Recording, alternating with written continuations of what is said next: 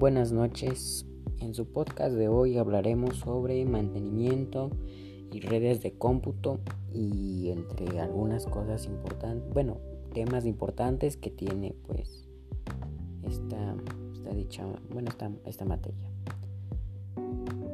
Hablaremos de qué es un hardware, qué es un hardware, qué es un software, una, unidades de información, comparación y elección de una computadora, partes de una computadora, características y características de los sistemas operativos.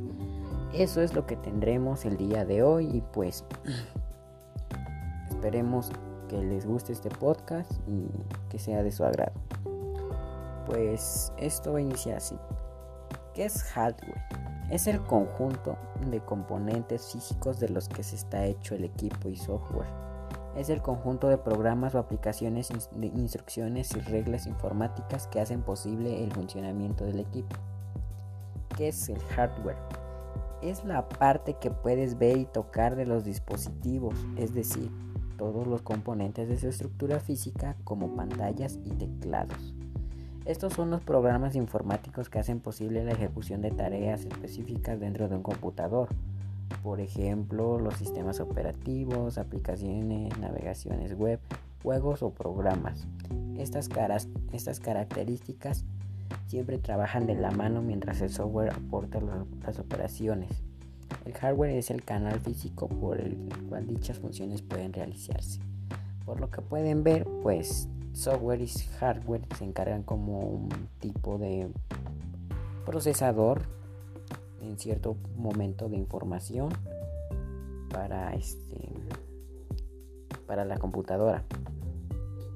Pasando a otro tema, les hablaré sobre las unidades de información. Bit es la unidad mínima de información empleada en informática. Byte equivale a 8 bits. Con 2 bits guardas o procesas una letra, una sola letra kilobyte, lo cual un kilobyte contiene 1024 bytes, forman un kilobyte. Un megabyte equivale a 1024 kilobytes un gigabyte es igual a 1024 megabytes, es la unidad de medida que se suele usar para determinar la capacidad de almacenamiento de las USB. Y el terabyte lo componen 1024 gigabytes Muchas veces esta medida determina la capacidad de almacenamiento de los discos duros. Y pues vamos a ir a otro tema que también es muy importante, que, esto lo vamos a ver pues en un momento y esperamos sea de su agrado que va a ser comparación y elección de una computadora. ¿Qué se necesita para este, comprar una computadora? Primero que nada podemos checar el precio, la marca, el tamaño de, de, la pantalla, la tarjeta, la tarjeta madre, el proces, un, buen procesador, una memoria RAM este, buena para pues si quieres jugar la memoria RAM y una tarjeta gráfica, la cual la tarjeta gráfica funciona como tarjeta, bueno, como una tarjeta de video, la que puede procesar una mejor imagen para los juegos. Y la memoria RAM, pues, es muy buena para, para procesar los juegos, para la velocidad en el que va, para que vaya lenta, vaya, no vaya lenta y incremente su velocidad. Esos creo que serían los temas más importantes este pues a tratar en el este en ese tema en el, en, en ese tipo. Pasemos con otro tema que se llama partes de una computadora. Lo cual las partes de la computadora son la memoria RAM el monitor el teclado el disco duro puerto USB ranuras PCI el ventilador la torre, pistas, bus de datos, conector, conector, conector ID, cable SATA, chip y la placa base. La placa base es donde se ponen los diferentes tipos de tarjetas, como la tarjeta gráfica y la memoria RAM. Y un puerto HDMI, lo cual el puerto HDMI nos, nos sirve para conectar el monitor a la pantalla. Y así podamos, podamos procesar, pues, bueno, no podamos procesar, podamos visualizar la información. Pasemos a otro tema. Características de los sistemas operativos. Veamos.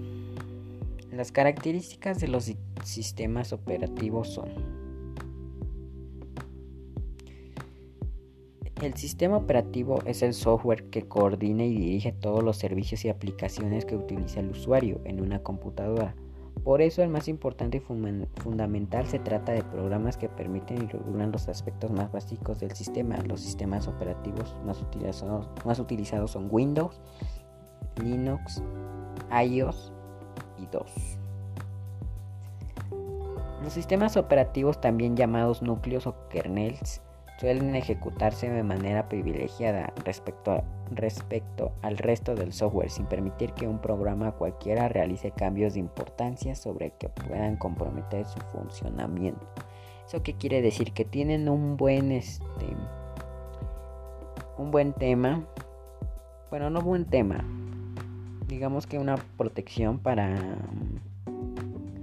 para checar las cosas que, que entran al, al dispositivo. Si bien a partir de los 80 ya habían comenzado a surgir algunos muy conocidos, a partir de los 90 estos programas comenzaron a ser más flexibles y fuertes. Uno de los grandes hitos fue el, lanzamiento de Windows 95. Y una pregunta, bueno, no una pregunta, sino que algo, algo que se me hizo importante. ¿Para qué sirve un sistema operativo? Los sistemas operativos permiten que otros programas puedan utilizarlos de apoyo para poder funcionar. Por eso a partir del sistema utilizado pueden ser instalados ciertos programas y otros no. Bueno, pues esto ha sido todo. Espero que les guste el podcast y hasta la próxima.